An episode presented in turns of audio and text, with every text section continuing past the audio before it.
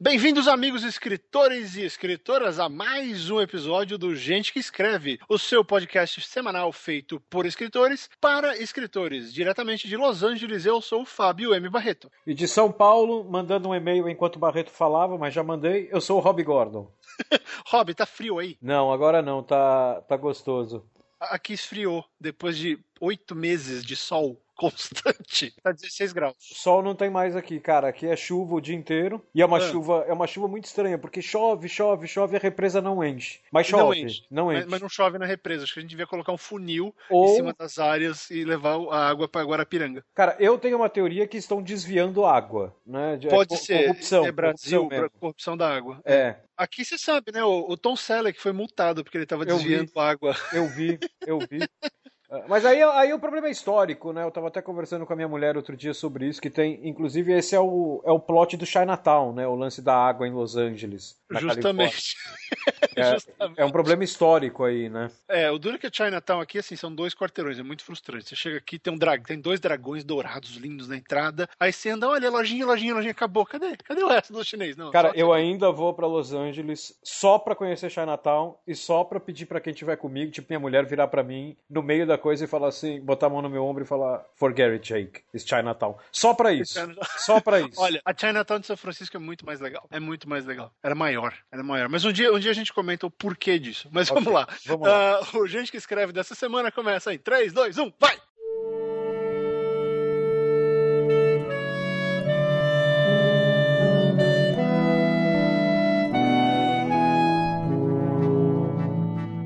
Muito bem, muito bem, muito bem. Vamos começar aqui o programa da semana. E o primeiro tópico é, é um tópico deveras útil, deveras necessário. É um tópico que muita gente, especialmente escritor iniciante, esquece e não dá a mínima, que é vício de linguagem. Que são aqueles errinhos bestas que ah tem revisor. O revisor vai resolver tudo. É mas é legal se você souber né? O revisor vai ter que se preocupar com menos problemas no seu texto você vai ser mais, se sentir muito mais seguro. E se por acaso você não tiver tempo de revisar alguma coisa e um editor pedir uma coisa você vai mandar um texto cheio de problema? Então nós vamos falar sobre alguns desses problemas dos mais graves os mais recorrentes. E, e como leitor crítico tradutor e tudo eu consigo ver muito disso. Eu, eu acho muito ah, muito desses erros ah, eu tô lendo muito no Notepad, tem muita coisa errada por lá. Então vamos falar de algumas dessas coisas para evitar que você escorregue né, na, na maionese nesse sentido. Rob, qual é, qual é o, o problema, o vício de linguagem mais problemático entre os problemas problemáticos do mundo para você? Cara, você diz como leitor ou como escritor, pra mim? O que mais te incomoda como leitor? Vamos começar, vamos fazer em duas Ah, partes. Como, como leitor, eu acho que seria. Eu, eu, eu acho que seria o, o quê? O queísmo. Eu, eu acho que ele me incomoda muito. Que? É, ele mesmo. Ah, O- ok. Eu tinha pensado nisso também.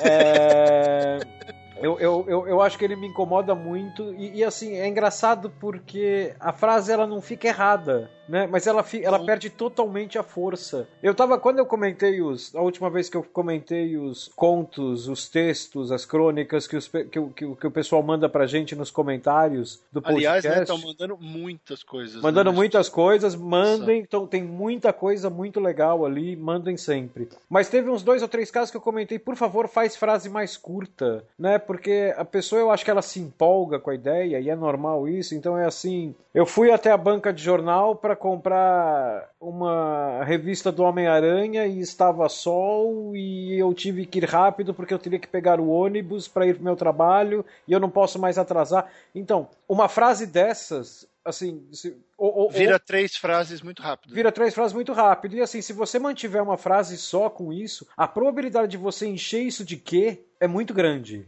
É, porque tem duas coisas aí. E outro dia eu ouvi isso. Agora eu não sei se foi um leitor meu ou se foi algum escritor que tá no, que tá no Escreva Sua História, que é o, né, o meu curso gratuito. Eu realmente não sei de onde veio, mas foi alguma coisa assim. O cara falando: ah, não, eu, eu não gosto muito de livros que tenham frases muito curtas. Eu prefiro frases mais complexas.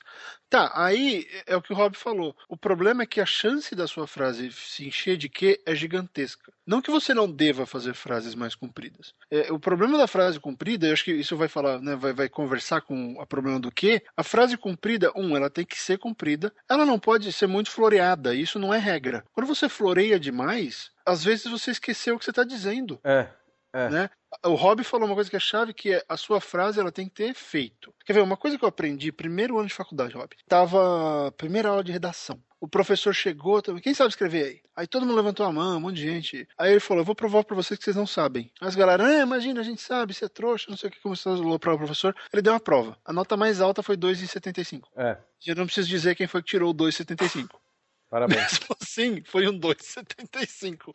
Mas esse professor ele falou o seguinte: cada frase ela puxa, ela tem que puxar a outra. O que você disse numa frase tem que puxar a outra. Então, se elas estão obrigatoriamente conectadas, por que, que você vai fazer uma frase toda floreada que dura três linhas? Olha. A não ser que você seja realmente obrigado, que o seu texto precise disso. Você pode ter duas ou três frases mais curtas que vão ser tão impactantes quanto seria uma frase grande e você não corre o risco. Porque dá para fazer uma frase de duas, três linhas sem nenhum que? Dá. Só que você pode ficar rebuscado, você corre risco. E, e o, que, o que o iniciante faz é assim, né, Rob? É, uh, começa a dar um monte de qualificação, né? Eu fui, eu fui à padaria que estava fechada então eu vi que a, a mulher que vendia churros na frente da, da, da escola, que uma vez me vendeu um churro, estava uh, aberta, então eu resolvi, eu achei que seria melhor eu ir até lá, porque ela ia me vender um churro. Só que o churro não estava bom, então eu achei melhor ficar em casa. Só que, só que a minha mãe me chamou. Você vê, são várias ideias. É, é o que é. o Bob disse. Você acaba colocando várias ideias numa mesma frase, porque o que é isso? Quando você solta um que nesse sentido, ele vai puxar uma informação nova. O que ele sempre agrega, ele vai trazer mais. Então fica que, que, que, que e fica um saco de ler. E isso a gente aprendeu no jornalismo, né? O jornalismo evita o que o máximo possível, Sim. né?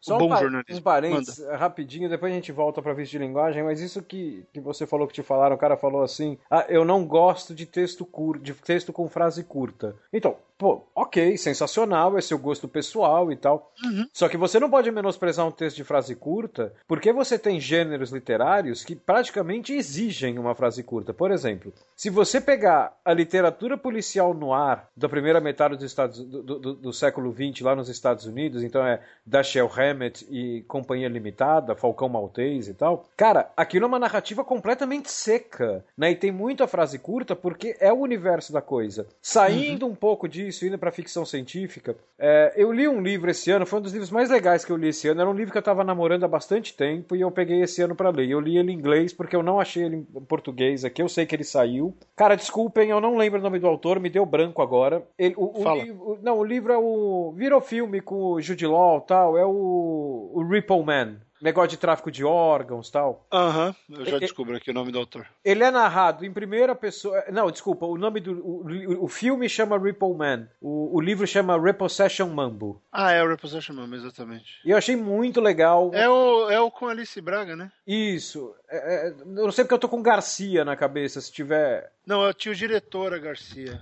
O, o, não, o livro tá certo. O livro é do Eric Garcia. Isso, Eric Garcia. Eu tava aqui entre Eric Garcia e Brian Garcia. Eric Garcia. Cara, o livro, apesar dele Rob, ser. Uma... É, que, é que a influência do, do, do Brian Dennehy é incontestável. É verdade, verdade. Se, fosse, se o filme fosse um supercine, teria o Brian Dennehy, teria fazendo, o Brian Dennehy. fazendo advogado bêbado que recupera a honra naquele caso em algum momento. É, aliás, sabia que o meu o zelador do meu prédio parece muito Dennehy, cara? Foto até o final da semana, por favor. Até foto. o final da semana. Vou tentar. Então, não quero chegar. Cris, olha para mim, né? Esse esse livro, ele, ele é, apesar de ele ser uma ficção científica nos moldes Blade Runner, ou talvez seja justamente por causa disso, ele é uma história no ar. Tá? Uhum. Blade Runner é, é, é uma história totalmente no ar, né? Com todas as referências no ar e tal. Apesar de que há teorias, eu tinha um professor na faculdade, e eu não vou me alongar nisso agora pra gente não perder o fio da meada, que Blade Runner na verdade era um western. Vamos falar disso em outro programa. Me lembra disso, Fábio. Eu concordo com o seu professor em vários aspectos, a gente fala depois. Mas então, ele tem todo aquele clima no ar, né, de ficção científica no ar, tipo Blade Runner. E ele é narrado em primeira pessoa. Cara, as frases são curtíssimas. Por quê? Porque é, é um personagem que ele não fala, né? Ele não tem por que falar. Ele, ele é aquele, é o típico, é o durão, expert em armas, tal, que não sabe se relacionar com ninguém. Então ele não fala. O livro é seco. Então eu acho que você, se você tiver frases curtas, pra, porque você não quer se arriscar e quer, quer por um terreno que abra menos espaço para vício de linguagem, ok, sensacional. Agora, se você acha uma história que ainda pede por isso, porra, perfeito. E veja Tem bem, eu não estou falando é. para não tô falando para você não escreva frase longa, isso é ruim. Pô, pelo contrário, né? Uma frase longa bem escrita é tão boa quanto uma frase uma frase curta bem escrita. É, o alerta aqui, né, Rob, é, é para questão de às vezes você tentar em ambos em ambos os casos você tem que usar um quando for a hora certa, isso só você vai saber. Não tem como ninguém, nem a gente, nenhum de nós dois te falar o que é o certo para sua história. Só que você tem que ser efetivo no que você tá falando. Não adianta nada, cara. Você vai querer florear só por florear, o editor vai pegar. Vai ah, falar sim, isso aqui tá sim. enrolando. O leitor não vai gostar. Então não é porque você gosta. Vamos pegar. Se você não gostar de ler, se você achar que ninguém deveria usar frase curta, por exemplo, você nunca leria Hemingway. Hemingway é, era um dos caras mais espartanos que eu conheço. Hum? Se deixasse ele escrever um livro só com uma frase de uma palavra, ele escreveria. Ele é super curto. E aí eu peguei um café café tava ruim. Ponto. Depois uh, chegou a, a, moça e, e ela falou comigo sobre a vida enquanto fumava um cigarro. Ponto. E você sabe Pronto. que esse tipo de. de eu, eu, eu, eu, eu gosto de frase curta. Né? Eu uso especialmente em comédia frase curta, porque normalmente é, é, é, um, é um truque que eu tenho. assim Não, não chega a ser um vício, é um truque porque eu faço conscientemente, é, uma, é uma, um truque de construção que eu tenho, que eu construo a piada em uma frase, às vezes duas, mas em uma frase,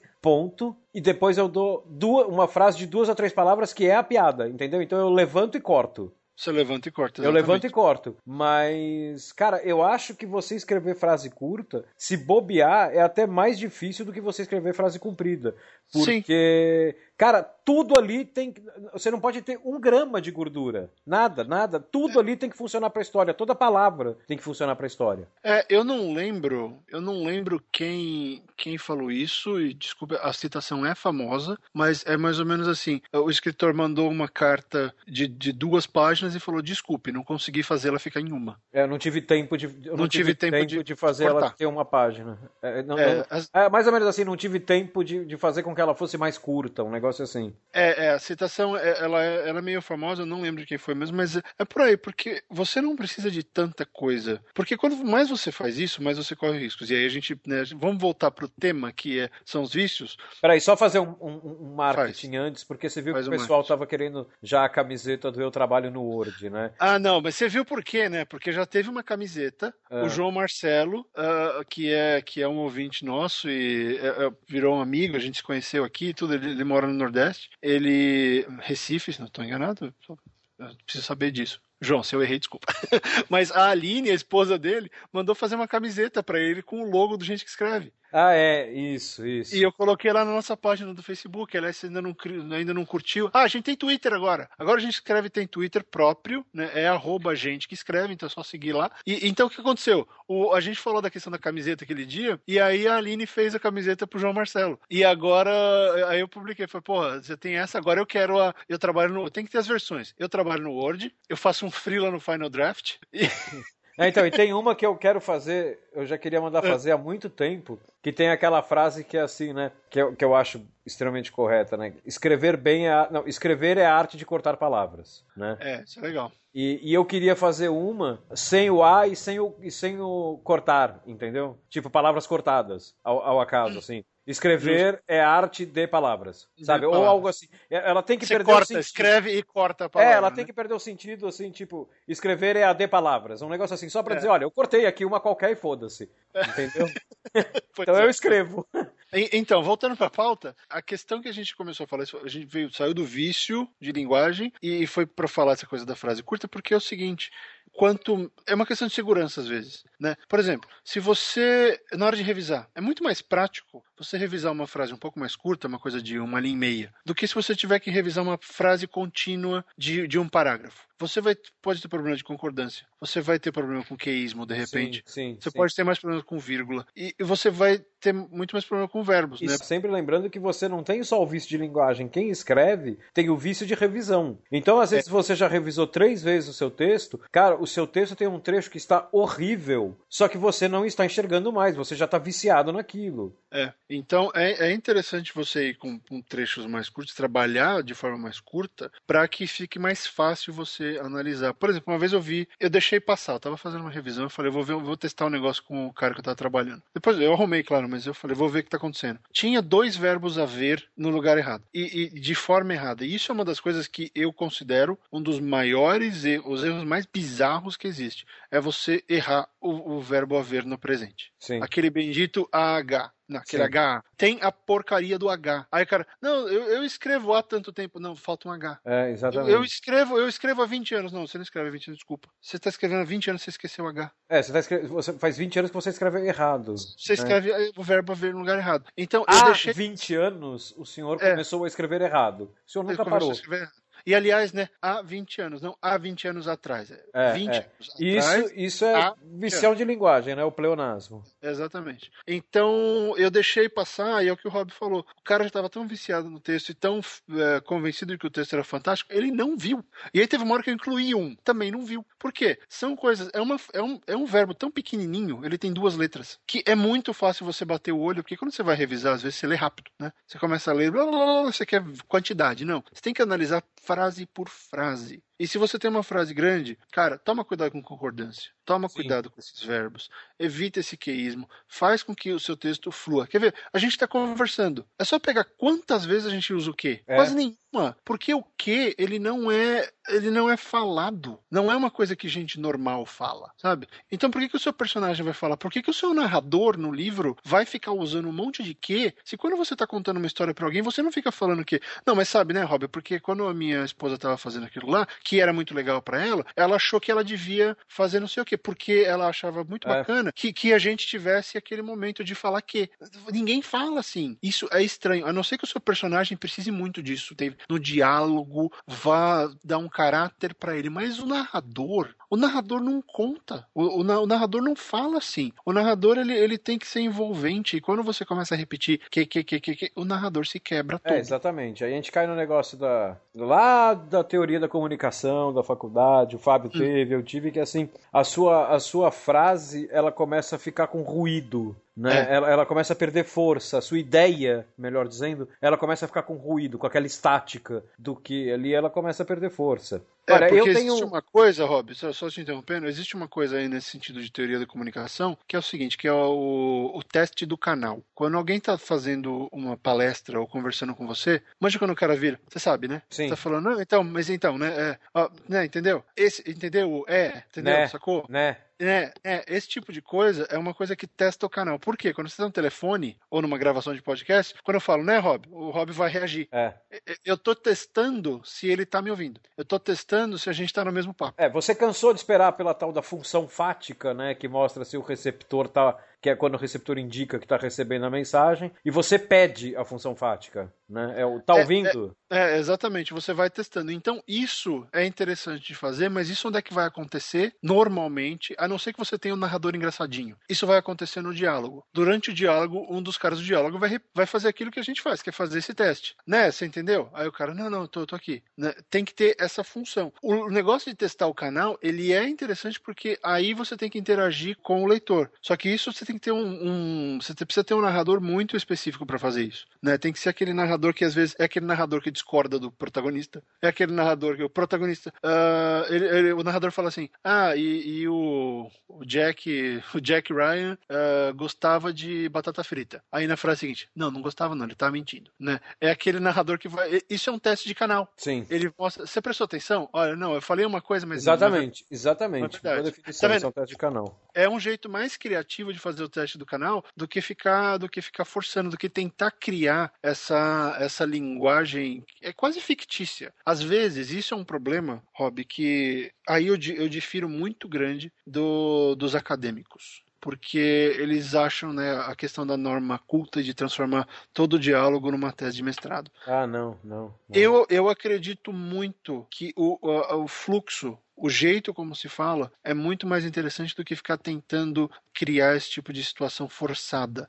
É quase como se fosse uma, uma outra língua. Sabe onde eu percebi isso? Quando eu mudei pra cá. Eu mudei pra cá, eu tinha um roommate na época, e aí ele virou pra mim: Nossa, você fala. O seu inglês é bom, mas não é inglês. Eu falei, por quê? Ele falou, você fala bookish. Bookish é um, eu falo língua de livro. Falou, você fala como se fosse um livro falando. Ah, entendi. Você fala livrez. Né? É, farol livres. Porque fazia um baita sentido. Onde é que eu aprendia mais? Era, era filme, mas livro, né? Livro hum. me dá. Livro me deu estrutura gramatical. E não tô falando de maneira alguma que você tem que errar a gramática. Por favor, acerte Não, é, mas é, é, você, tem que, você tem que ir pro coloquial, né? Você tem que ir pro é, coloquial eu fui um caso uh, claro disso e isso mudou muito a minha perspectiva, porque eu percebi o quanto a linguagem literária afetava o jeito que eu falava. Não estava errado, de jeito nenhum. O cara falou: você fala melhor que eu. Só que você rebusca, você vai devagar, você para para falar todos os verbos. E, e os, os, americanos não falam todos. O americano fala errado pra caramba, fala tão errado quanto o brasileiro. Então, e aí você pega, é, é falando em termos. Como, isso influencia a narrativa, né? Isso são, é, por exemplo, aquelas crianças creeps que existem em novela da Globo, né?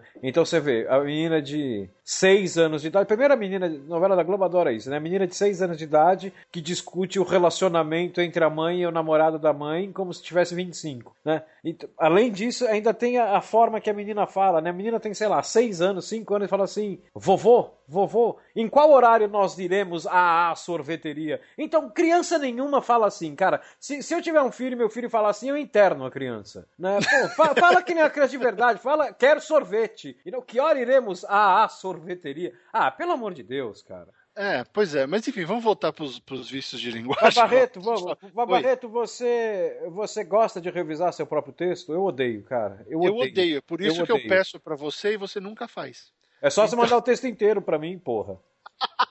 Faz três semanas, três programas que eu pedi, me manda inteiro. Não chegou. Não, mas sabe o que aconteceu? Eu, eu não, eu olha lá as desculpinhas, olha lá as desculpinhas. Não, eu não gostei, eu vou refazer. Eu não gostei. Tá eu bom. achei que ficou, ficou muito longe do que eu pretendia. Então eu vou, vou reescrever aquele conto. Mas olha, eu que não gosto de revisar meu texto, eu, eu, eu, eu vou dar uma dica aqui talvez funcione comigo só, mas pode funcionar com outras pessoas. Vamos ver. Eu tenho um vício de linguagem de repetir palavra, chega a ser engraçado assim. O meu vício de linguagem é não ter um vício de linguagem específico. Então eu repito determinadas palavras de acordo com o texto que eu estou fazendo. Hum. Então, por exemplo, se eu estou fazendo um texto sobre, sei lá, vou inventar aqui deu, da cabeça, estou fazendo um texto sobre John Wayne. Talvez eu comece a repetir muito a palavra ator tá? Uhum. Por quê? Porque eu estou pensando tanto em John Wayne que eu não estou pensando na forma do texto. E aí, isso eu acho que é um defeito da minha parte, né? Que ou eu penso no texto ou eu penso no formato. É por isso que eu escrevo e depois eu vou relendo e ajustando tal. Que eu já aprendi. Primeiro eu penso só no texto, primeiro eu penso na minha ideia e depois eu vou transformando ela num texto. Isso tem funcionado para mim. Agora, como eu, eu, eu repito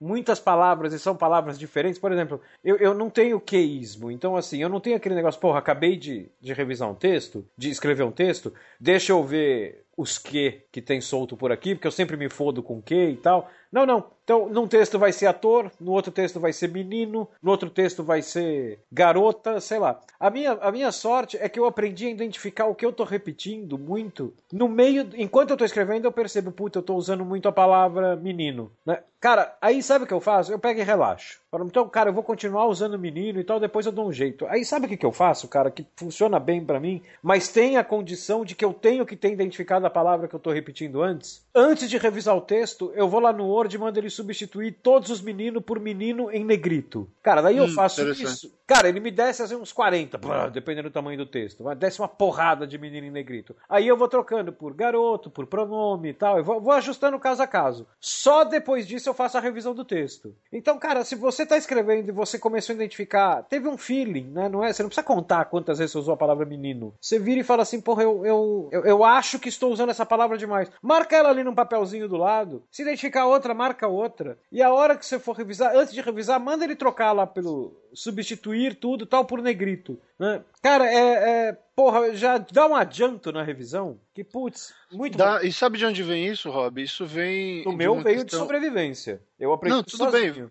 Então, é da sobrevivência, mas vem de, de, um fato. Quando, quando a gente aprende, a gente aprende por camadas, né? Cada nova aula que você tem na escola, ou interação que você tem na vida, você aprende uma palavra, uma situação nova, qual é a tendência? Você vai usando muito essa, essa estrutura, essa palavra, o que for, para você aprender ela. Sim. A escola faz isso com você. Né? Eu lembro quando eu, quando estava fazendo aula de inglês, quando eu, eu, lembro muito bem quando eu aprendi o supposed to, né? que é o que você deve fazer, uma Sim. coisa assim. E aí o que acontecia?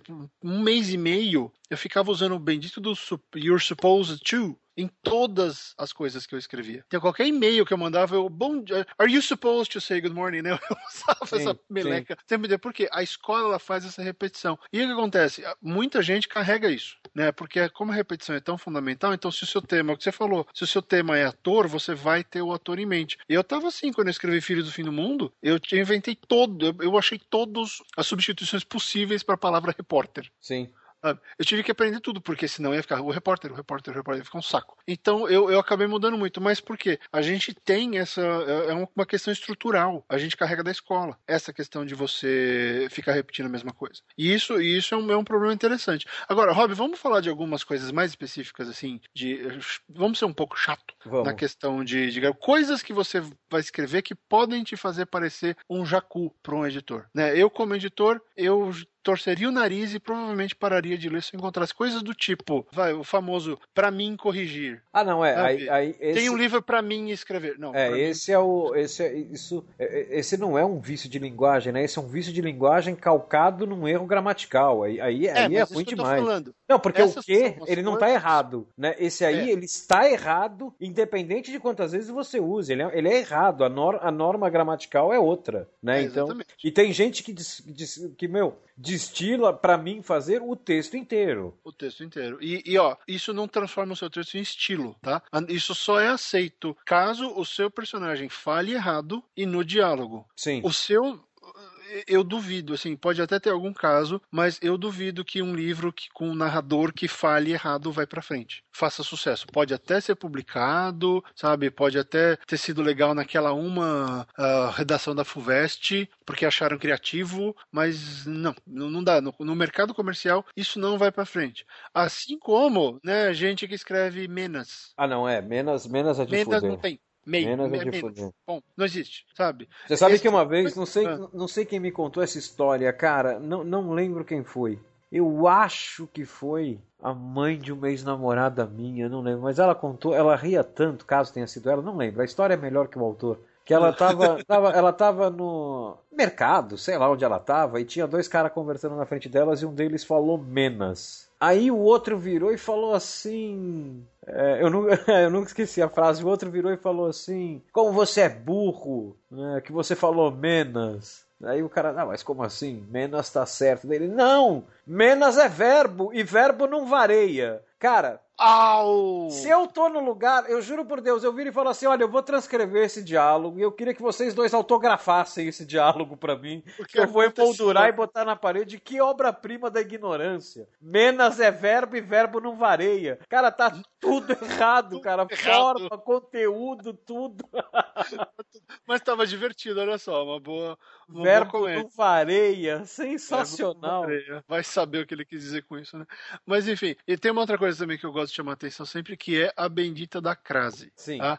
Coisas do tipo, não coloque frase antes de palavra masculina. Frase tá? não, crase. Desculpa, não coloque Crase. Não coloque crase antes de palavra masculina. Então, a prazo, não tem crase. É. Tá? Você vende. É al, alvarejo? Alvarejo. Alvarejo. Pensar. É, porque tem o um truque fácil assim, né? Sim, sim. É só você trocar pela palavra masculina. Se você trocar pela palavra masculina, quem não sabe tem esse truquezinho. Né? Ah, é. Se você trocar o substantivo, né? Eu vou, eu vou à casa de fulano, né? Se você trocar por, por, por mercado, mercado né? ou apartamento, eu vou ao apartamento de fulano. Se quando você trocar pelo masculino o a virar ao, é porque tem crase. Porque, tem porque crase. naquele feminino é, já que no masculino é a o, naquele feminino é a a. E se você tiver dois as é um a craseado. Agora, venda a prazo. É, se eu trocar pelo masculino, então já está no masculino e não virou, né? Então não é, tem crase. Exatamente, exatamente. Então, isso é uma coisa. Hoje eu vi uma que eu achei fabulosa, Rob. O cara tinha mandado uma crase, ele colocou um acento agudo no lugar da crase. Tipo assim, olha, eu sei que vai alguma coisa aqui, eu vou arriscar esse. É, vou botar esse que é, o mais comum, né? Esse é o mais comum. É, é o mais comum. Em vez de botar o ao contrário, eu vou pôr esse aqui. Ah, não, não, não, tem, tem que prestar atenção. Tem que prestar atenção, porque crase é uma coisa super chata. A gente teve, todo mundo teve anos disso na escola, então tem que prestar atenção. Essas coisinhas, sabe? E, ó, vou, vou, dar, vou, ah. dar, uma dica, esse negócio de crase, todo, todo esse tipo de coisa. Pessoal, entra, entra no Google, fica procurando aquelas, aquelas páginas com dicas, evidentemente, sobre esse assunto para vestibular, porque são muito boas, são aquelas dicas que ela é feita para a pessoa conseguir lembrar, né? Então, pega crase dicas para vestibular. Né? Com certeza vai achar alguma coisa. Vai, vai ter um monte de coisa de gramática. E assim, a gente pode estar tá falando aqui de coisa básica, de coisa boba, mas, galera, quando a gente está lendo coisas pela internet afora, tem muito disso. E, e, tem uma coisa que eu não, de verdade, eu não aceito. Pode me chamar de chato o que for, tô, tô nem aí. Eu não aceito escritor que vai divulgar a obra no Facebook e erra o verbo haver, erra o, o, o ouve, ah, houveram boatos. Não, não, ouve. É, sabe? ouve. O cara que ele, não consegue Ele é verbo, ele não vareia, né? Ele não vareia. Tá aí mais uma camiseta, verbo não vareia. Sabe? O cara usa o, o haver com, com o Pleonela há 18 anos atrás, esse tipo de coisa. Cara, não, não faz sentido, porque quando você tá lendo isso, isso é uma coisa que o meu sogro fala, e o Rob sabe muito bem como é trabalhar com meu sogro, ele fala, você parece um imbecil falando. É. Sabe? Você é um escritor, você quer ensinar, porque um, pensa assim, todo escritor está ensinando alguém. Não se iluda achando que você está escrevendo. Não.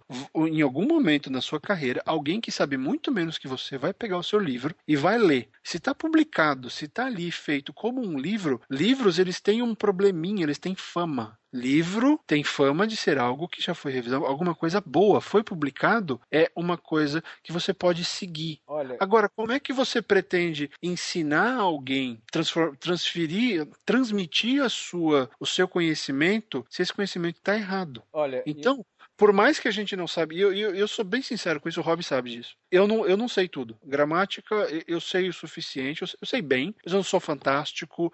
Eu sempre pesquiso bastante quando eu estou escrevendo. Por quê? Eu não quero que esse tipo de coisa aconteça. Claro. E quando eu erro, eu fico mordido, porque, putz, eu deixei passar. Porque eu sei, e, e isso, o sucesso de Filhos só me mostrou isso, Rob, que as pessoas vão ler e elas vão julgar esse tipo de coisa e elas vão aprender com aquilo. Tem muito escritor jovem aí que me deixa, deixa muito feliz isso, é uma baita de uma resposta, mas tem gente que está usando o que eu faço como modelo. É. E como, como é que eu posso? Eu não tenho direito de pegar e. Ah, deixa o revisor decidir a crase. Ou decidir. Não, você é escritor, sabe? Se você pega as cartas dos grandes escritores, né, aquela pessoal dos clássicos, né, aquela, é, era uma obra de arte atrás da outra, é, na exato. carta que o sujeito é mandava você tem, alguém. Você tem coletâneas das cartas de fulano para fulano sendo publicadas tal. É, a gente é. nunca vai ter, por exemplo, a coletânea de e-mails do Felipe Neto. Não, hum. não vai. Já não sei porque aquele asno tem um livro, mas enfim. É, você nunca vai ter isso, porque existe um primor, a gente tem que procurar, embora seja muito difícil, e pode até ser que você não chegue nesse primor, mas você sempre tem que buscar. E esse erro besta, porque é isso que a gente está falando, é erro besta. Ah, e assim, e, esquecer, esquecer, você pode até esquecer de colocar o, o, o circunflexo no, no, no verbo no, no, verbo ter no plural. Sempre tem, né? Plural, Sim. o verbo né, vai levar ali o chapeuzinho. O,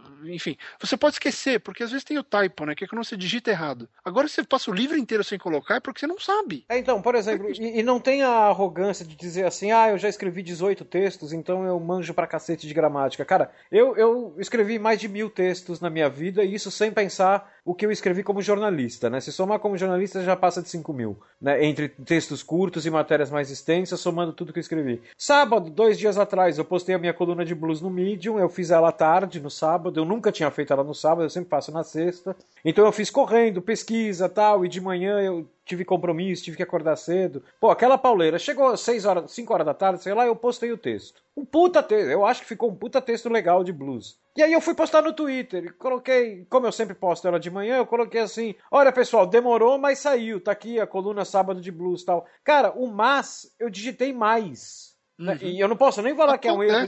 Não, então, não é um erro de digitação, porque, tipo, eu não, eu não troquei uma palavra, eu enfiei uma letra a mais. Né? Cara, uhum. então assim, eu tenho mil textos aqui, 500 textos ali. Cara, errei, tava distraído, errei. Vai acontecer comigo, vai acontecer com o Fábio, vai acontecer com você. Então, assim, não tem a arrogância do tipo, meu texto é perfeito, vou passar direto pro revisor. Tá bom, então depois você passa a liga pro revisor e pergunta se era perfeito essa merda. Não é, cara. Não é, dá é, uma revisada Eu, eu aprendo você. muito. Toda vez que volta a revisão, eu acho que eu leio mais os erros do que o resto da história. Porque eu fico, ok, o que, que eu fiz errado aqui? Eu preciso aprender. Ah, isso aqui, ok, vou corrigir, vou corrigir, vou corrigir. Tem, o meu sogro ele sempre fica me corrigindo com, com frase coordenada. Eu escorrego. E toda hora. Fábio, você errou as coordenadas. Droga, tem que ir lá ver as coordenadas. Cara, eu tive. Tem que ver, cara. Eu tive um. Eu acho que é por isso que eu não tenho o hábito de repetir palavras fixas na vida. Eu, eu, eu tive dois chefes que, que, que, foram meio marcantes nesse ponto para mim. Né? Um foi o chefe que eu tive depois da revista que eu trabalhei contigo, que era um cara que, meu, como editor, eu acho que ele foi o melhor editor que eu tive na vida, porque o cara, assim, você mandava para ele um texto de, sei lá, 12 mil palavras, o cara pegava até vírgula que ele não é que nem devia estar tá lá, é assim que ele achou estranha, né? Ele te chamava para conversar. E cara, e ele tem uma, ele me, ele me ensinou um método quando eu vou revisar texto dos outros. Você já deve ter visto que eu faço isso, Fábio. É, que para mim virou padrão assim. Ah, manda para mim eu vou te mandar o texto, Rob, você lê? Lê, lê, lê, manda aí que eu reviso. Cara, se tem um trecho que eu acho é, estranho, não tá funcionando, eu marco em amarelo e devolvo. Né? Isso eu aprendi com ele. Cara, às vezes eu fazia o texto e falava, porra, esse texto tá do caralho. Esse, esse não vai voltar nada de marcação, vai voltar com uma ou outra no máximo. Cara, quando ele mandava de volta para mim, eu abri o texto, cara, parecia que o texto tinha escarlatina, cara. Era todo amarelo a porra do texto, cara. Tinha três, é, tinha três, três, três frases soltas ali das 1500 ali. Então, porra, eu tinha que me esforçar, era uma meta que eu tinha minha, cara, eu vou fazer um texto que vai voltar sem marcação. E às vezes eu consegui. Então, porra, com isso eu aprendi a, a, a, a me virar bem em revisão. E eu tive um outro cara já trabalhando em publicidade, que aí ele pegou um negócio que aí pode ser, você pode até falar, pô, isso é um vício de linguagem seu, mas eu acho que não é. Por mais que depois que ele falou, eu tenha prestado mais atenção nisso, é estilo. O Tem é? muita frase minha, especialmente quando eu estou concluindo uma ideia, e especialmente quando eu estou fazendo graça, Lembra que eu falei lá em cima que eu levanto e corto? Aham. Uhum. Essa frase, mas não só ela, mas essa frase, ela começa com E. E, não sei o que, não sei o que, não sei quanto. E, aquilo, e. aquilo, aquilo, uhum. entendeu?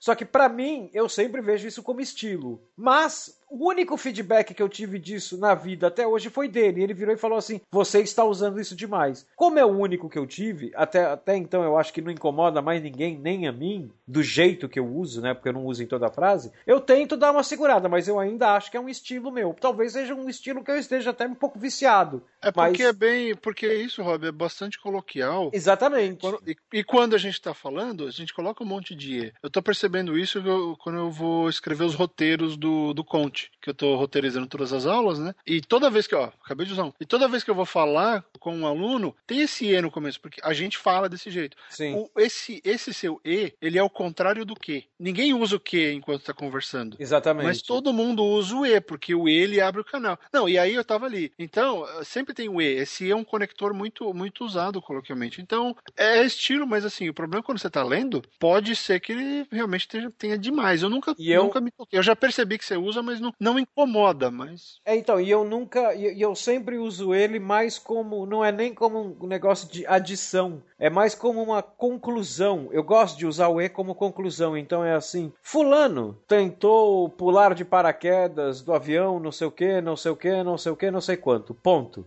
Morreu. E não deu certo. E não é. deu certo. Dá, mas você concorda que dá para fazer 100? Não, não, dá para fazer 100, mas então, às vezes não eu faço certo. 100. De, desde mas o E é legal, sim, sim, sim, Então, mas às vezes eu gosto de colocar o E justamente porque ele deixa informal, é o que você falou, ele, ele deixa coloquial a coisa. E se eu tô fazendo humor, eu vou sempre buscar o coloquial. Isso é meu, eu vou buscar o coloquial. Bom, vamos, vamos falar de mais algumas coisinhas aqui, mais alguns toques, e a gente tem que fechar esse bloco porque já tá grande demais. Então vamos lá, coisas que eu, eu digo, e isso não é estilo, isso é problema. Gerúndio, não. É, a não, não ser que seja proposital. É, não importa como falem na sua empresa, não importa como alguém tenha dito para você que isso é usual, porque eu já ouvi uma vez isso, uma pessoa na pós-graduação, dizendo que gerúndio é, é, o, é o modo de, de comunicação do meio corporativo. Uma das maiores bobagens que então, eu já então, ouvi na vida. É, isso, Se você fala que nem gerúndio, você é um babaca. É, então, é, é, é esse negócio, isso é um mito, né? Do, é, é, é, um, é um meio de comunicação do meio, é um modo de comunicação do meio corporativo. Então, isso é um mito, né? Porque, primeiro, a não ser que a pessoa entenda como meio corporativo o mundo do telemarketing, né? Porque se você for numa empresa grande, onde está todo mundo extremamente ocupado, todo mundo é extremamente eficiente, uma empresa grande e boa, cara, a comunicação ela tem que ser eficiente. Né? E o gerúndio, ele é truncado. É tudo menos isso, né? É, ele, menos- ele é truncado, é assim, eu vou estar fazendo tal coisa até o final do dia. Não, você não vai estar fazendo, você vai fazer. Acabou. Você É. não precisa. Então, o esse- gerúndio é seu inimigo. Então esse papinho do, do. Ah, não, é porque no meio corporativo, meu amigo, desculpa, a sua empresa deve ser uma bosta, então, desculpa. Né? Porque era uma comunicação feia, ruim, né? ela só trunca a mensagem. E essa pessoa era, era trabalhava com, com editora, era, era uma pessoa de decisão dentro de uma editora dessas que vende um monte de coisa pro governo. Então você imagina o desespero que deu ouvir esse negócio. E sabe de onde vem isso? Isso é isso vem do problema de gente que, que copiou um monte de coisa do inglês. É. É, essa questão do will be doing, isso daí é, é comum aqui. E mesmo aqui os escritores evitam usar. Mas como é uma estrutura daqui que o telemarketing levou para o Brasil, e, e o pessoal, como a gente já falou, o pessoal de publicidade, o pessoal corporativo adora chupinhar termo americano, né? Que é a questão do budget, do deadline, né? E do briefing. E os caras copiaram isso, copiaram um problema, copiaram uma coisa ruim, sabe? Ah, vou- estar tomando remédio. Toma o remédio, acabou. Aliás, Sabe? fica uma dica aqui. Eu e o Fábio, a gente trabalhou muito tempo orbitando no mercado de cinema, de vídeo e tal, né? Fica uma dica aqui, que eu, de, parecendo em termos americanos, que é assim: quando você vai fazer o rótulo do DVD, do Blu-ray, do que for, o pôster do cinema e tal, né? Tem um termo Eu sei, eu sei o que tá vindo.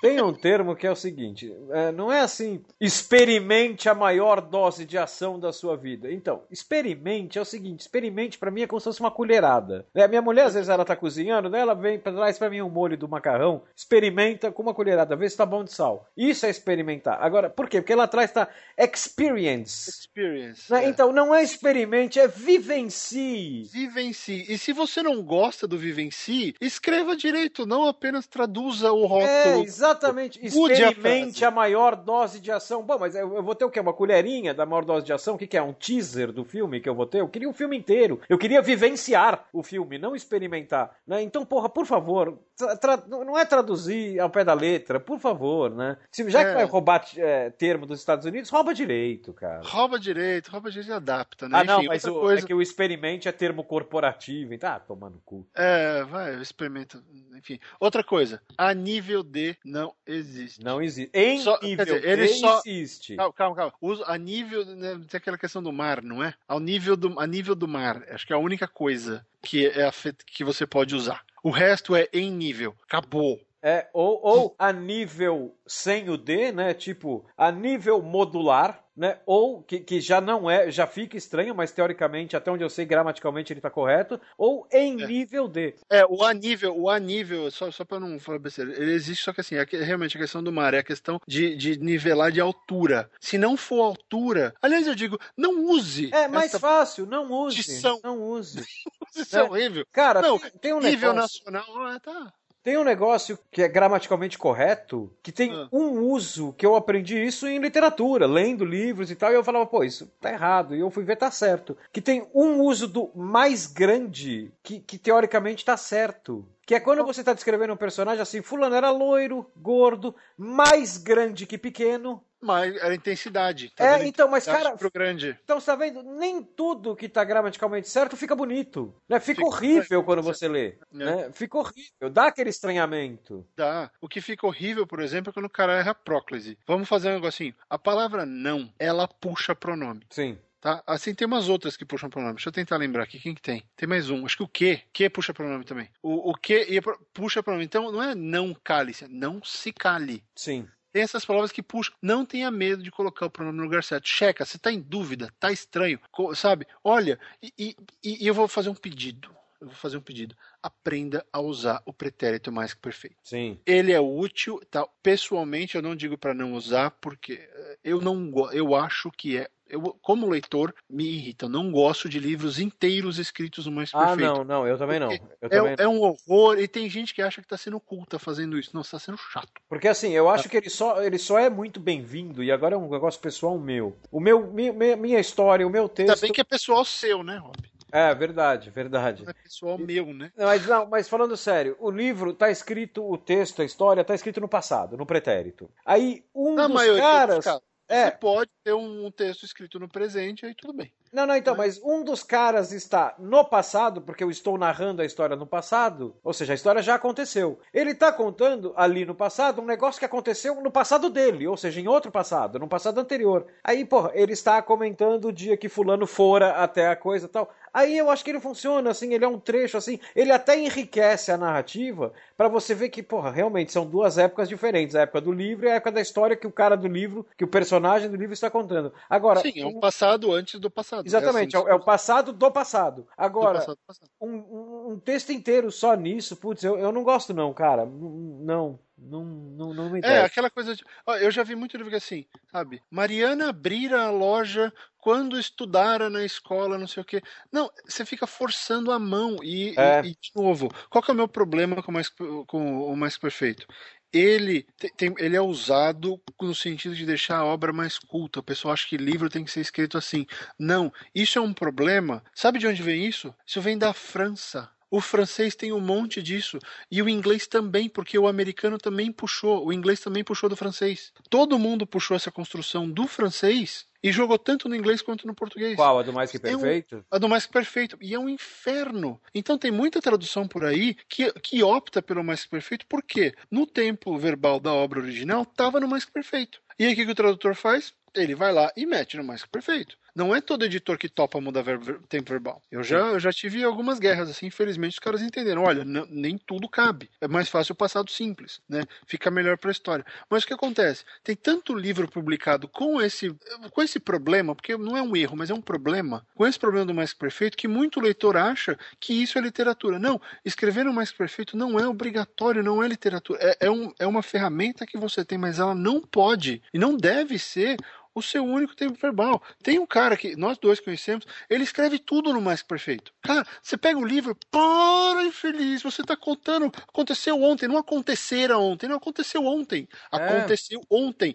O ontem define que foi ontem, então não é acontecera, é aconteceu. É. Ah, então isso é, uma, é um baita de um vício que ferra muito o livro, porque o livro fica, fica chato. E, porque eu penso assim, e, é, isso é uma coisa pessoal minha, né, já que o Hobbes usou, coisa pessoal minha, que, que é a seguinte: imagina que você está contando a história para alguém. Se você parece um cara com monóculo, uma cartola e, e, um fraque lendo, não, não, não, não conte assim. Conte como alguém que você quer que te conte uma história. É. Não põe o monóculo na hora de contar a história. E, de novo, não estamos falando para o seu texto ficar simples, para você nivelar por baixo. Não é nada disso. É só. A, a grande mensagem aqui é: use as coisas certas na hora certa. Se é pretérito mais perfeito, se precisa, use. Só não tente transformar tudo isso. É que nem muita gente que pega site ou livro de regra uh, literária e começa a aplicar tudo. Não, você não tem que aplicar tudo porque alguém falou. Você tem que aplicar tudo na hora certa. Esse Exatamente. acho que é o grande. Esse, na verdade, nem acho, isso é verdade. Esse é o grande trabalho do escritor. É saber a hora certa de usar a coisa certa. É, é exatamente. Então, né?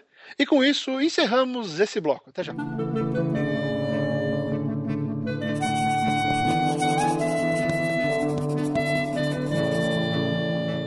Estamos voltando com gente que escreve e vamos dessa vez responder um e-mail. É, a gente tem recebido cada vez mais e-mails de leitores. E-mails! Não temos tempo de responder todos, então a gente vai sempre responder quando der. Alguns a gente responde é, por e-mail mesmo e outros a gente vai ler aqui no programa tal. É, e, e... Se, se, a gente não conseguir responder o seu, não se sinta mal. É. É que, assim como o nome do programa sugere, o Rob e eu somos gente que escrevem e a gente precisa escrever. Exatamente. Então tá aqui, o e-mail é do Tiago Tosetti. E o Thiago mandou esse e-mail pra gente. Começa assim: Vocês dois são demais. Ufa, consegui yeah. todos os seus podcasts. Muito boas suas dicas. Essa é a dúvida do Thiago, então vamos responder aqui. Thiago, obrigado. A gente é demais mesmo. Pronto, acabou o bloco. Tchau, até a próxima. Valeu, obrigado. Não, não, tem um restinho aqui. Vamos lá. Ah.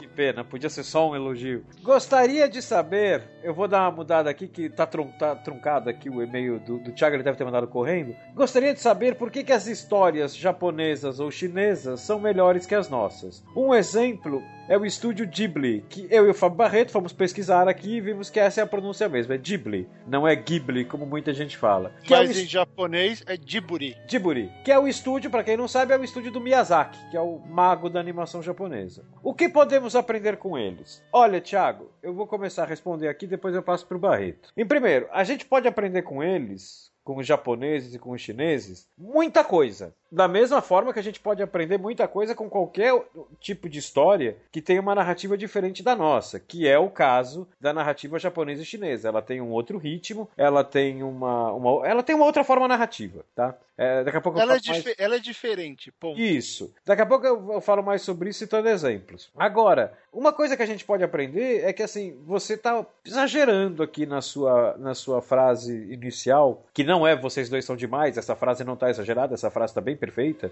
Perfeita, né? tá redondinha. Tá redondinha, tá redondinha, tá, tá, tá até tímida.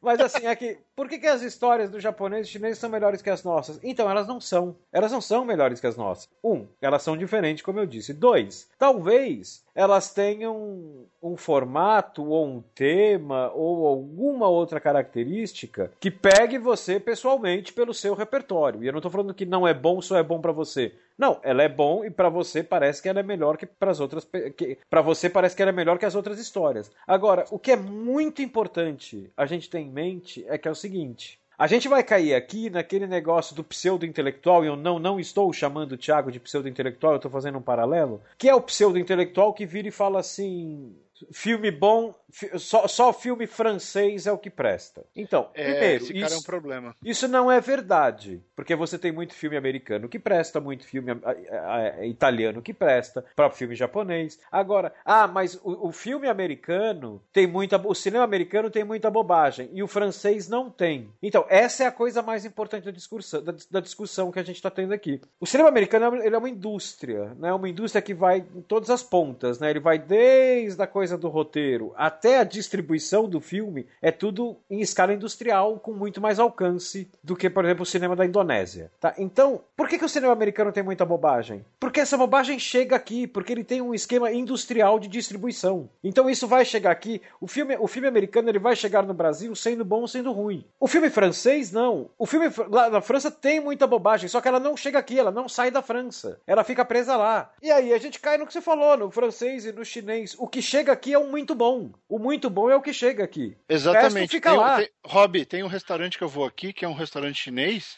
fica passando novela chinesa e filme chinês na TV. Cara, é muito ruim. É feio.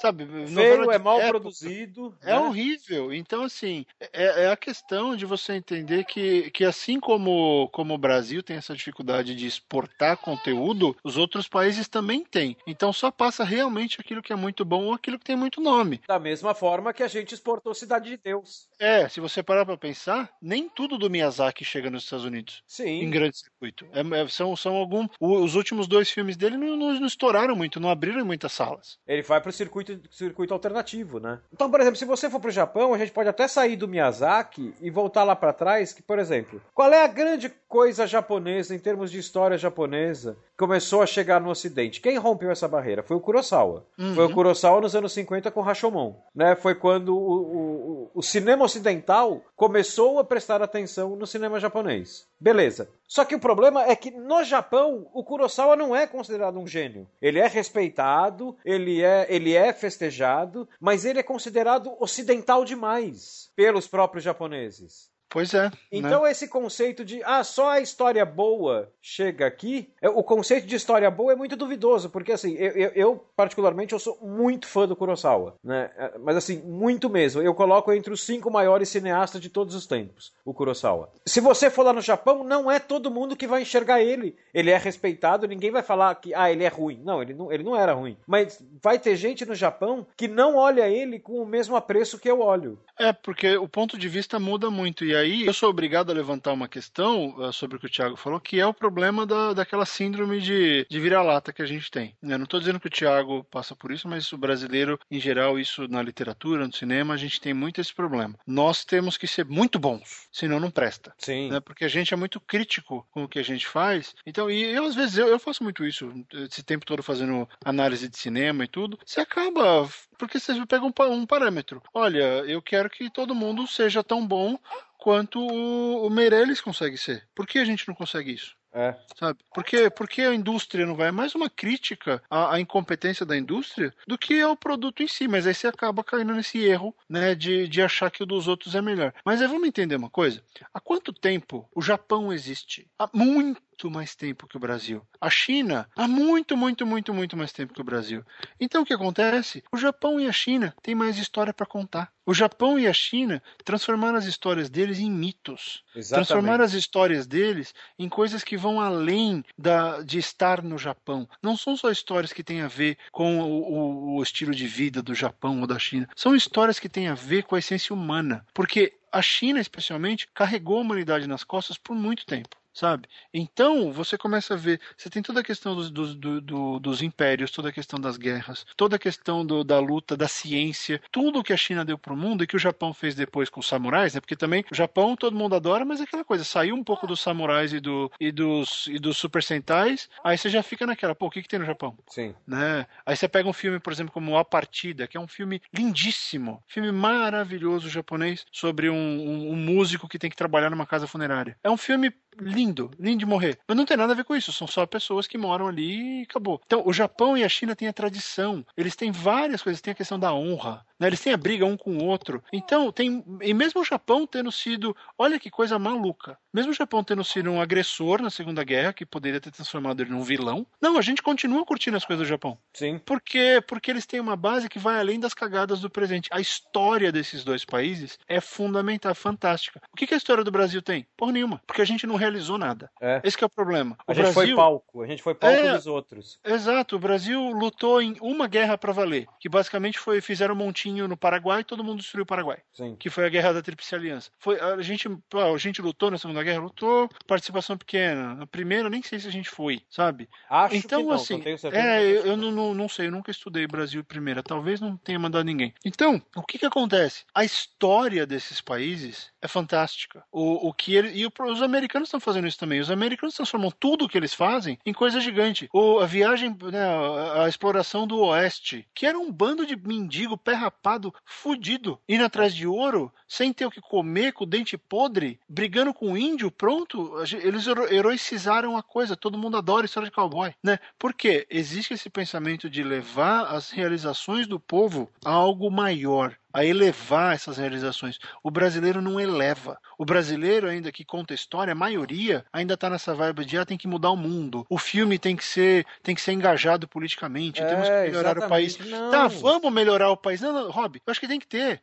Mas Vamos você não tem que ter isso vamos- em toda obra. em toda obra, exato. Então, quer melhorar o país? Melhora. Mas se você não tiver condição, e nem todo mundo tem, de, ó, vou ser bem sincero, eu acho que eu não tenho a menor condição de querer influenciar o rumo político do país. Eu tô fora, eu nunca fui engajado, eu não tenho essa, essa- esse tipo de base. O que, que eu sei fazer? Eu sei contar história para mostrar que o autor brasileiro consegue escrever história comercial, que consegue entreter bem. Eu sou mais um desses caras. Então, o meu, a, minha, a minha função é essa. A minha função É. é, é- é contar a história, divertir, entreter, é, é provocar perguntas. Não é querer derrubar o governo. Para isso tem outros formatos, tem outros tipos de, de escritores ou diretores. Então, a gente tem que, tem que entender que o Brasil ainda é um país muito jovem. E é um país que não sabe trabalhar a sua cultura. Nós não sabemos trabalhar a nossa cultura. Isso é fato, sabe? A gente não sabe transformar isso em filme, a gente não sabe transformar isso em grandes livros. A gente faz isso muito pouco. Ah, tem, tem exceções, tem gente que consegue. Sim, mas se você comparar com a produção americana, por exemplo, e com a própria produção chinesa, a China faz muito filme. Sabe quem tá fazendo muito filme agora? Coreia. É.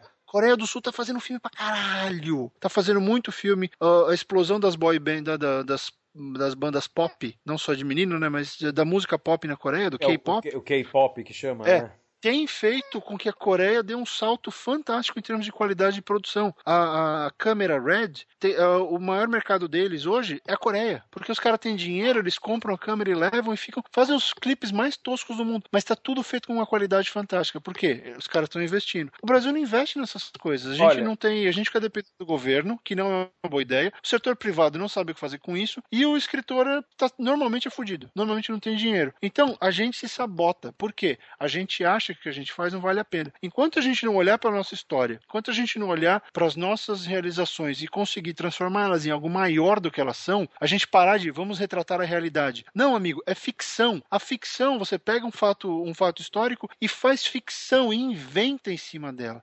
Amplia, extrapola. Não, a gente não. Não, mas espera aí. Mas o a revolta de Canudos foi assim. Então eu não posso colocar um mago na revolta de Canudos. Porque não tinha um mago, não tinha uma bruxa. Põe, vê o que acontece. Olha só, acabei de dar uma ideia. Você aí que, né, Pernambuco, manja da história, escreve uma ficção científica, uma, uma fantasia em cima de canudos. É.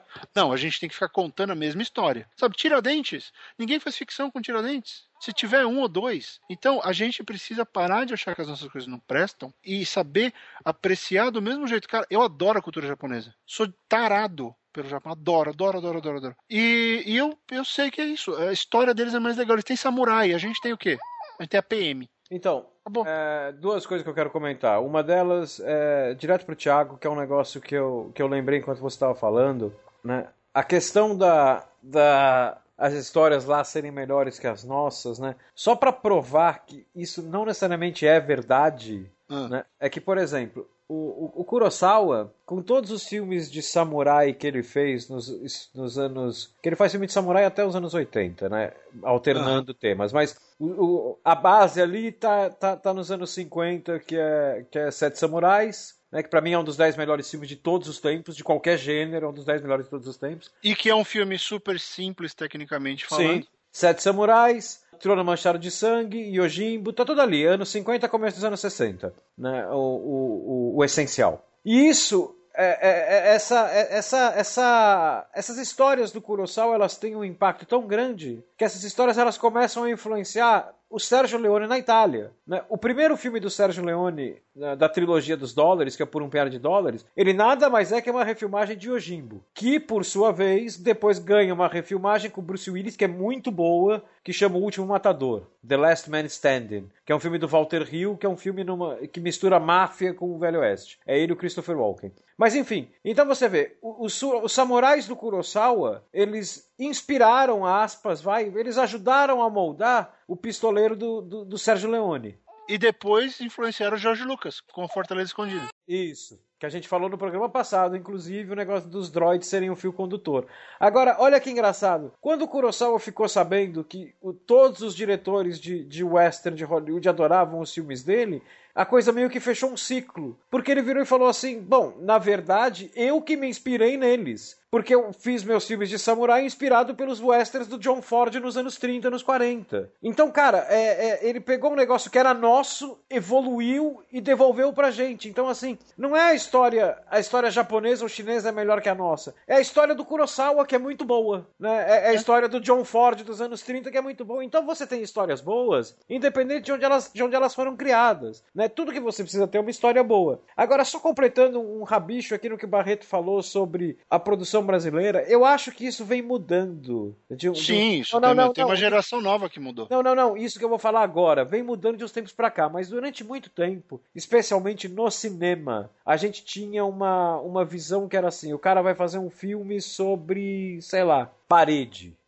Aí parece que a pretensão do cara era o seguinte: vou fazer o filme definitivo sobre paredes. Né? Então, assim, eu acho que tem uma época que o cinema brasileiro, e não estou falando que todo filme era assim, mas você mas tinha muito filme que era assim, que era assim, era pretencioso demais. E aí você tem a prova que isso não funciona, que é o seguinte: para mim, o filme definitivo sobre favela é Cidade de Deus. Cidade de Deus eu coloco ele fácil, fácil, como nos 10 melhores filmes da década passada. Eu lembro que eu, que eu fui assistir esse filme, eu estava na redação e eu não tinha ouvido falar do filme até o dia que eu recebi um texto que quem, quem colaborava para a revista era o Rubens Evaldo Filho. Ele estava em Cannes e ele falou, como ele falava todo ano, que o Festival de Cannes estava cada vez pior, o, o repertório tá cada vez pior. E ele falou assim: a única coisa que prestou no festival esse ano foi Cidade de Deus, que foi o melhor filme do festival, e falava lá que era brasileiro tal, o brasileiro Cidade de Deus, melhor filme do festival, e que não concorreu, você não teria ganhado e tal. Cara, foi meio mágico. Eu acabei de ler o texto, deu 20 minutos, eu recebi um e-mail, olha, cabine hoje para estreia do Cidade de Deus, tal. Foi lá no aqui, foi aqui em São Paulo, né, no, no, no Shopping Frei Caneca. Cara, eu tava tranquilo, eu falei, pô, o Rubens acabou de falar que esse é o melhor filme do, do, do, do Festival de Cannes, eu vou ver esse filme. Peguei e fui à noite. Pô, foi legal, tava todo o elenco lá, tava o Meirelles, né? Cara, eu, eu não sabia nada sobre o filme, eu só sabia que era um filme que se passava na favela da Cidade de Deus, só isso. Com 15 minutos de filme, eu cheguei à conclusão assim, eu estou vendo o melhor filme do ano. Eu tô contando e essa história. Não falou isso.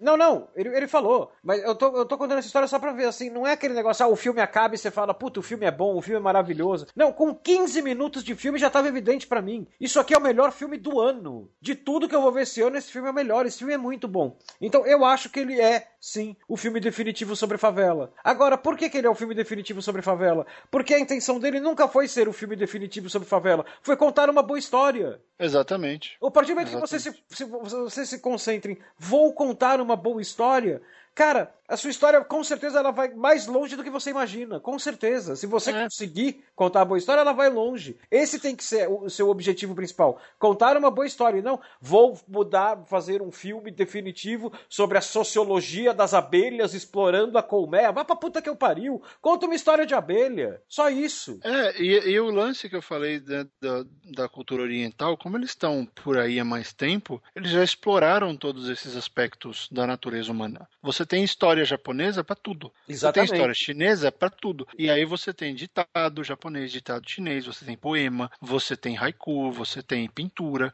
você tem toda uma arte que já explorou tudo isso. O Brasil, a arte ainda é considerada um negócio de elite. É é uma coisa, é besta, mas assim, culturalmente falando, o Brasil está atrasado. Não tem como. Vai comparar, e assim, quase todo mundo está atrasado em relação aos orientais. Porque o que a China, a Índia e, uh, e o Japão têm de cultura, de história, meu amigo, a história você não consegue ler tudo numa vida. Não, é muita não dá, coisa. Não dá, não dá. Não dá. Então, eles já tá trabalharam... falando de 3, 2 mil, 3 mil anos de produção é, ativa. É, né? Ativa. Você tem os egípcios também tem bastante coisa. Que os egípcios eles deram uma, né, uma parada não, pisaram no freio. É, pisaram no freio. Mas os. E não só por causa do Império, mas porque ali aquele, aquele pedaço era muito. Aquele pedacinho ali no, no Mediterrâneo, eles eram. Era, era muito povoado, muito, muito, muito ativo. Então, quando o lugar é muito ativo, era um dos, né, daqueles dos hubs do, do mundo, você é. acaba criando muita coisa. Então o que acontece?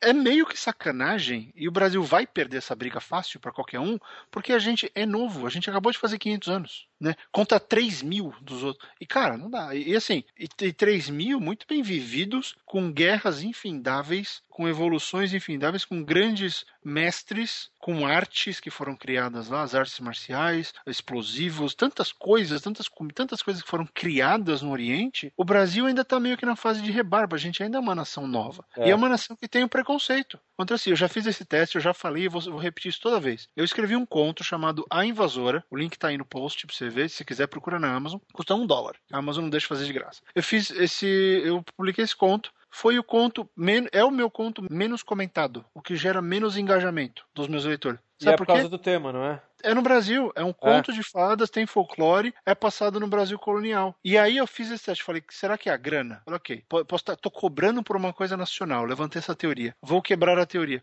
Coloquei no Wattpad, que é uma plataforma gratuita, então se você não quiser comprar, pagar um dólar na Amazon, você pode ler no Wattpad de graça, o, conto, o link também tá aí no post, não tem problema. Eu já tive quase umas 600 lidas, que eu não sei o que isso significa, porque a introdução está num, num, arquivo, não sei quantas pessoas leram. Então, fazer de conta que 200 pessoas leram. Teve 18 comentários. Teve mais comentário do que na Amazon, porque ele estava de graça, e porque várias pessoas ali do Wattpad escrevem sobre o tema. Mas olha só o que me mostrou, que as pessoas não estão dispostas a pagar ou se engajar nesse assunto. Não estou dizendo que isso é a norma do mercado, estou falando que nesse caso específico aconteceu isso. Agora, Agora, se você compara com o Céu de Lily e a Velha Casa na Colina, que são meus contos claramente passados nos Estados Unidos, eles explodiram. Tem um monte de comentário, eles vendem três vezes mais. Então, mas eu acho que a gente pode sim alegar que a gente pode usar, apesar de ser um conjunto universo bem pequeno, a gente ter bem poucos dados, a gente pode alegar que a questão é, é o tema, porque assim, é o mesmo autor, né, na mesma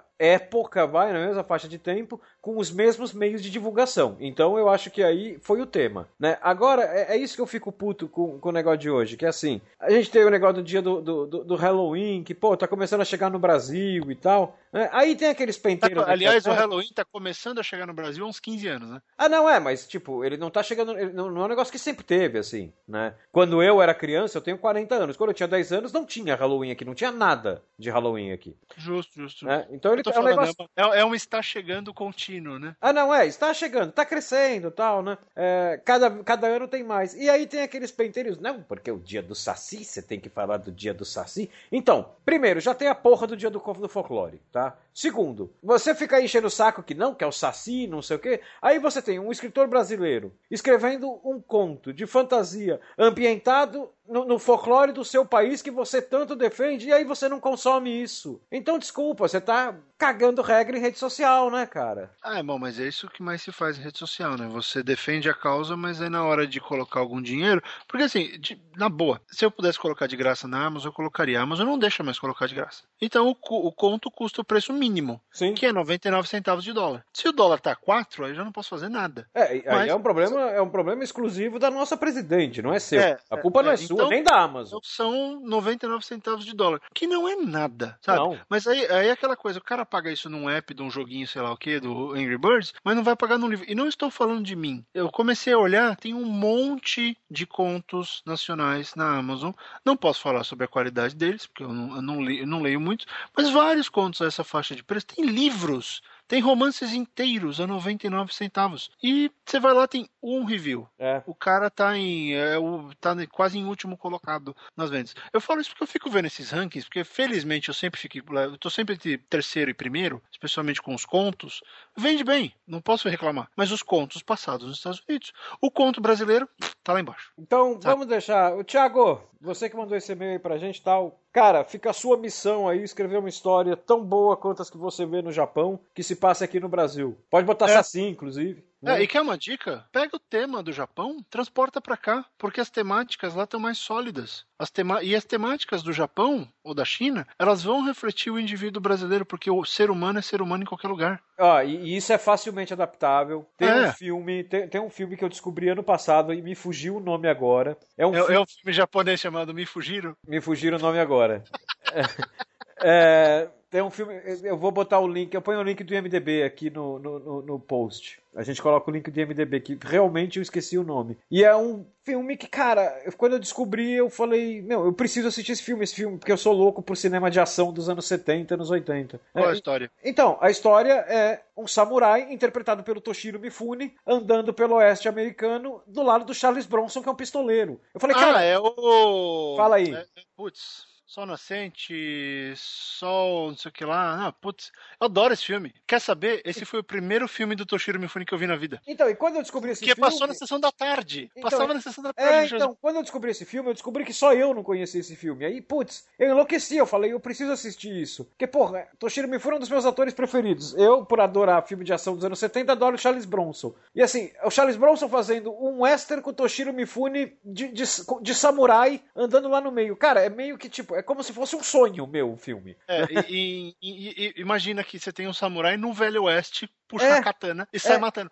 Estão num trem, cara, é muito louco. Chama isso, Red Sun. Red Sun, sol. isso, isso. Red Sun em, em, inglês, não faço a menor ideia como se chama isso em português. Mas, cara, esse filme é fantástico, mas passou, passava na sessão da tarde. Cara, Thiago, tá aí. O cara pegou um, um samurai e jogou no, no, oeste americano. Cara, cata um samurai e joga aqui no tempo dos bandeirantes. Faz um conto aí, o samurai, o, o samurai que, por favor, como eu tô dando a ideia, a única exigência que eu faço é ele tem que ser a cara do Toshiro Mifune, é um negócio pessoal. Tem que mesmo. ser a cara do Toshiro Mifune e a gente tem que ser acreditado como as pessoas que deram a ideia pra você. É, e põe ele lá, saindo no tapa com o Caramuru, sei lá, porra, dá pra fazer. Faz aí, faz aí. Cara, olha, eu, eu, imagino um pega pra capar, o, chama Sol Vermelho. Sol, Sol vermelho. vermelho. Sol Vermelho. é super, super genial. Sol Vermelho. É, então... Ele é, desculpa, só, só pra encerrar, ele é, ele é quase que uma legião estrangeira, porque é o Charles Bronson, é o Toshiro Mifune, se eu não me engano, o filme é dirigido por um inglês, é o Terence Young. É, que é inglês que dirigia. É chinês. Que dirigia os filmes do. Ele nasceu na China, ele é família inglesa, mas é aquele expatriado. É, sei, sei. Que ele dirigiu é. filmes do, do 007. Ele dirigiu o Dr. No, porra. É, a Urs... Cara,